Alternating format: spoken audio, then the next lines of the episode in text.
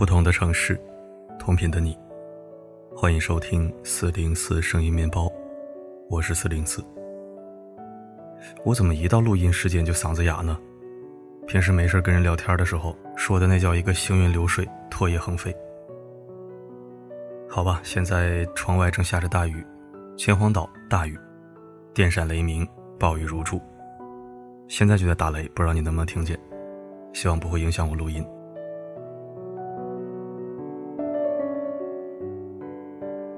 前些天奥运结束，冠军全红婵返乡，来访者络绎不绝，前来送礼的人一波接着一波，这与全红婵成名之前形成巨大反差。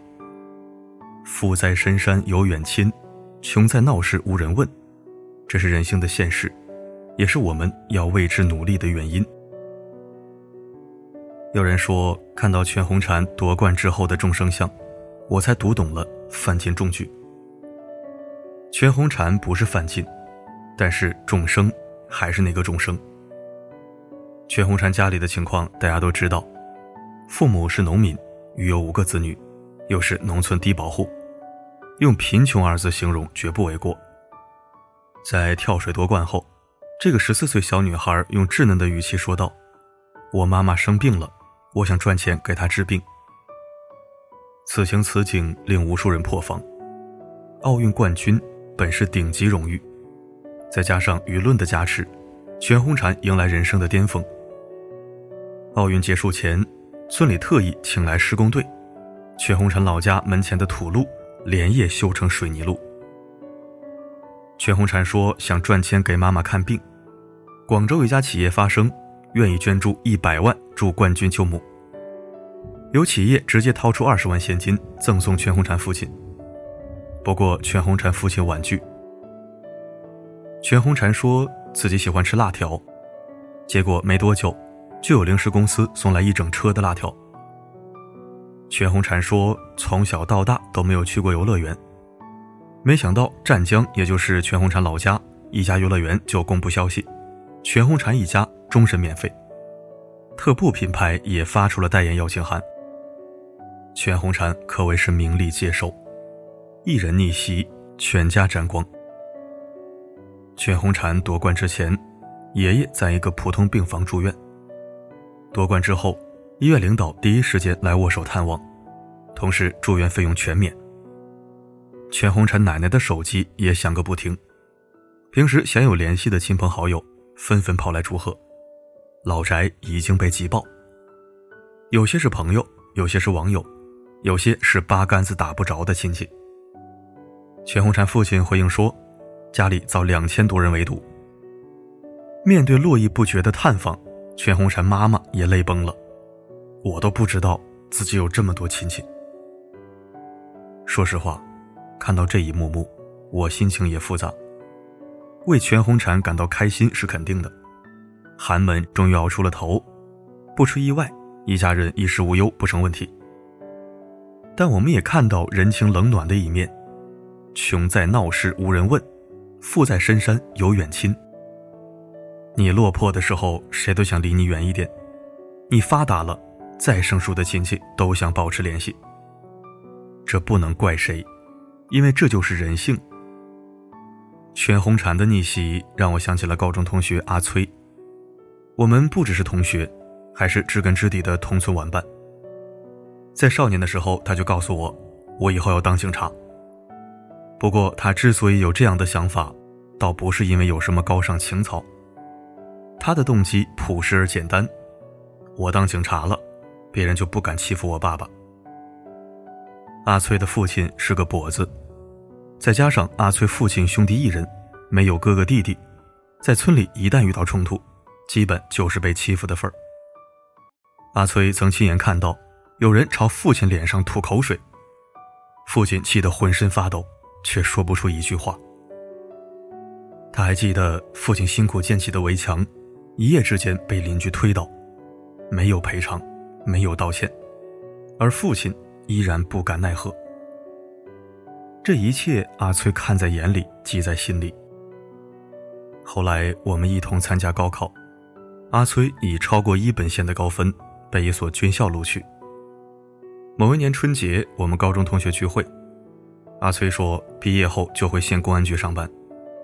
我开玩笑说：“那恭喜啊，以后我出事你可得罩着我。”闲聊中，我知道了村里人对阿崔的态度变化。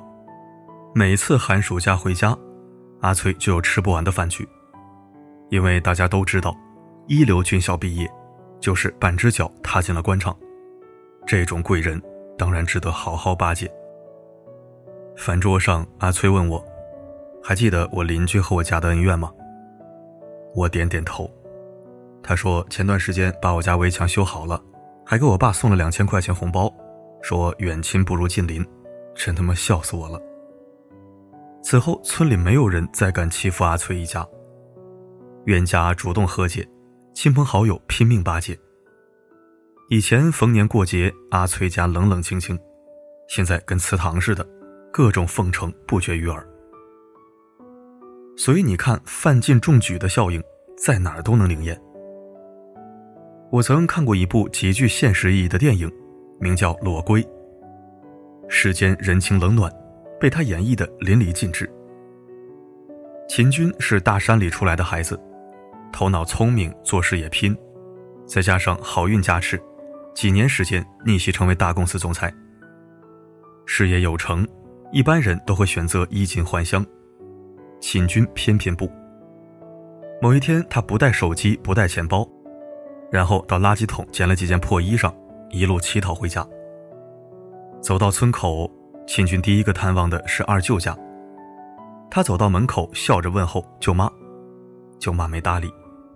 二舅多少还是有些心疼外甥，想拉秦军进屋，却遭到妻子斥责：“不许进，他是你外甥，他不是我外甥。”下一站是大舅家，大舅曾是秦军家往来最密切的亲戚。在见到乞丐装的秦军后，没有寒暄，没有关心，转头就走，只留下一句嘲讽：“真是一个不如一个。”离乡之前，秦军有一个好哥们儿，该哥们儿在经营一家酒吧。看到秦军到访，朋友立刻解释：“现在我哪儿都比以前好，可惜就是不挣钱。”言外之意，想问我借钱，没门儿。哪怕是自己亲弟弟，也落井下石。秦军走进弟弟家里。坐在沙发上，弟弟脸色立即变了，担心哥哥弄脏沙发。秦军想说几句话，弟弟不耐烦地说：“混得好教育我还行，混得不好你凭什么指指点点？”至亲尚且如此，其他亲戚邻居的态度可想而知。戏剧性的一幕发生在电影结尾，几天后秦军身份曝光，公司派出一排豪车来村里接人。消息一出，全村沸腾。什么？秦军是老总，还身价过亿？全村人态度三百六十度大转弯，连招呼都不想打的邻居也跑来送礼。上一秒还爱理不理的亲戚，现在热情的握着手，去我家吃饭，鸡都杀了。人间少有雪中送炭，多的是锦上添花。我们总以为嫌贫爱富、趋炎附势只是人群中的一小撮，其实错了。全红婵和秦军的故事，就是当下社会的缩影。黄渤也是草根逆袭的典范。曾有记者问他：“你遭遇过冷遇没有？”黄渤说：“当然有。以前在剧组做小演员的时候，谁搭理你啊？还经常碰到各种小心机。现在身边全是好人。”每一张都洋溢着笑脸。哎，黄老师，你累不累？要不休息一会儿？黄老师，你喝什么？要不我给你拿。你可以骂这世界太功利，也可以瞧不起那些趋炎附势的人，但你不得不承认，现实就是黄渤说的那样：你弱的时候，身边坏人最多；你强的时候，身边都成了好人。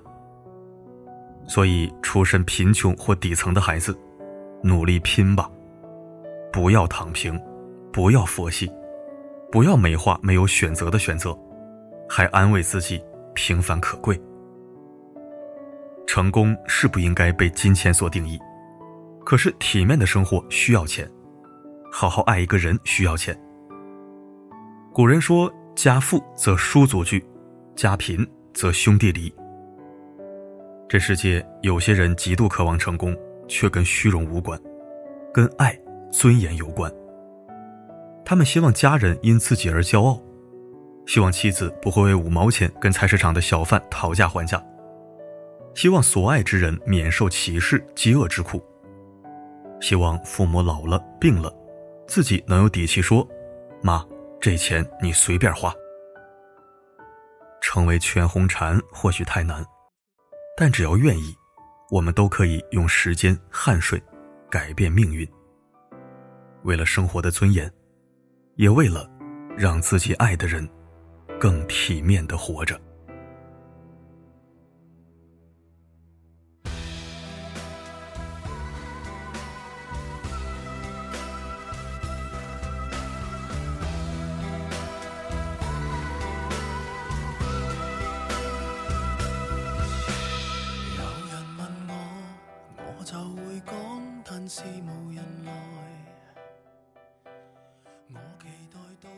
感谢收听。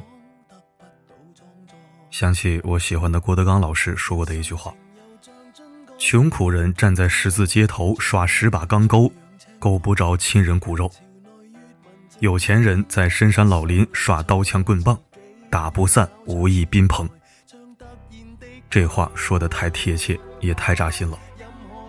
现实就是如此。就不说别的，我就拿我自己举例子。虽然我现在也不是什么大富大贵之人，更可以说是名不见经传，写写文章，录录音频。就我这种情况，都见识过世态炎凉、人情冷暖，差点没把我笑死。随便絮叨几句啊，讲讲故事。刚毕业没两年的时候，我在一家知名互联网公司做销售，这家公司的产品你天天在用，销冠还是拿了一段时间的。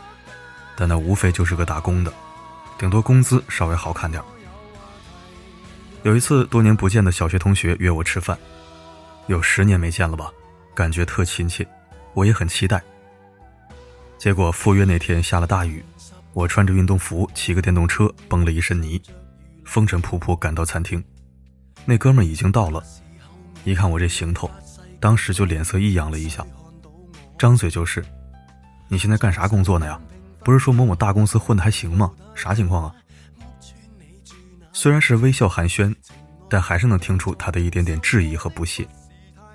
我也没想多，寻思小学同学好玩伴，那时候的感情最纯了。要不我怎么能穿个运动服就去了呢？都是哥们儿，装什么呀？本身也就是个小白领。这顿饭，他总是话里话外的表达一些优越感和不屑，我越听越不舒服，倒也没表现出来。因为我真的很怀念小时候一起被老师罚站的日子。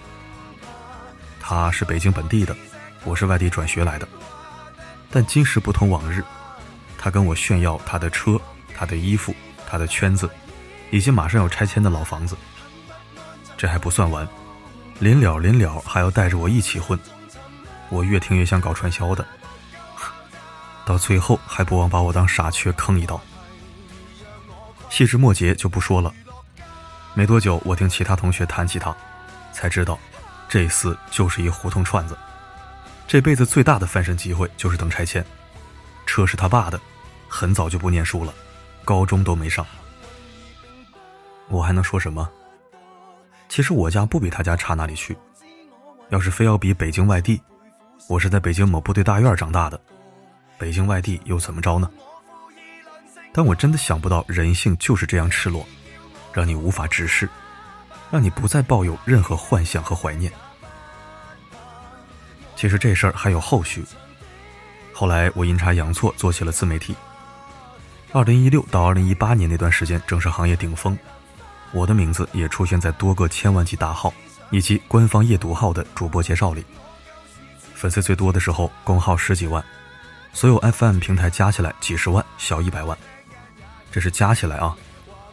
说不定在什么地方就会听到我的声音和文章。圈子也都是各路媒体人，央广、央视、地方电台以及各种网络媒体，大家都熟识。我没想到我那个小学同学也在其中讨了个差事，负责摄像机的摇臂工作。他也听到了我读的文章，确认是我之后，几次三番要约饭，张口闭口就叫我大咖，朋友圈每条都来点个赞，说句好听的。我是真哭笑不得。当然，我都婉然推辞了。首先，我不是什么大咖，他把我当大咖，可见他根本接触不到真大咖。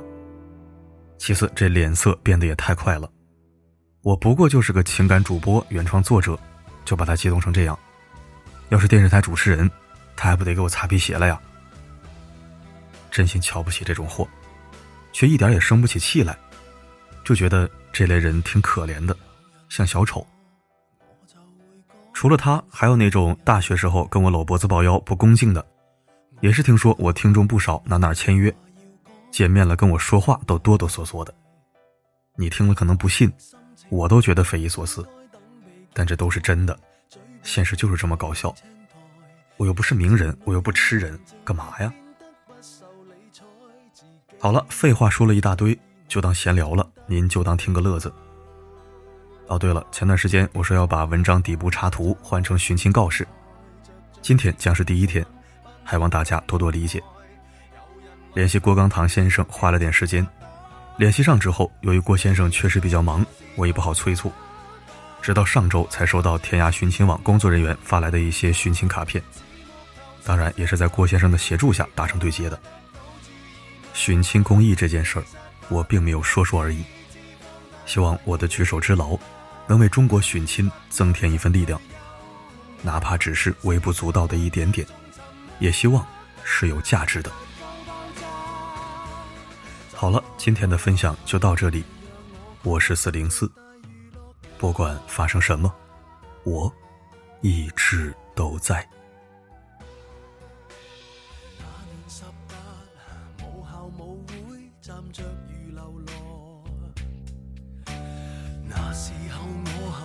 八世各位必须看到我。在世间平凡又普通的路太多，屋村你住哪一座？情爱中、工作中受过的忽视太多，自尊已饱经跌堕，纵是能自偷我，未曾获得过便知我为何大动作很多，犯下这些错，人们看看我算命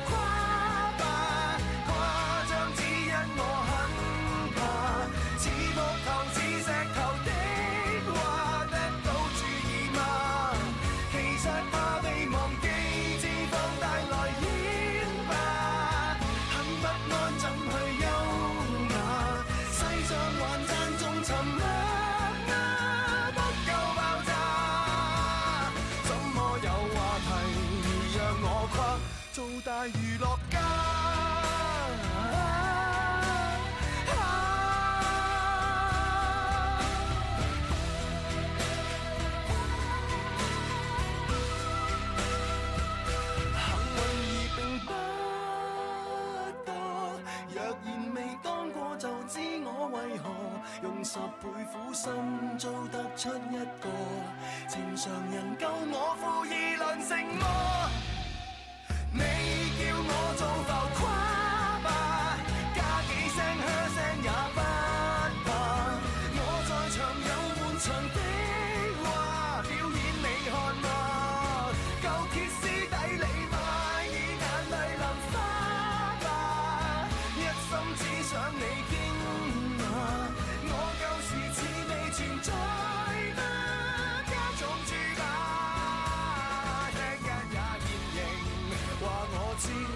在存在吗？现是我别再只看天花。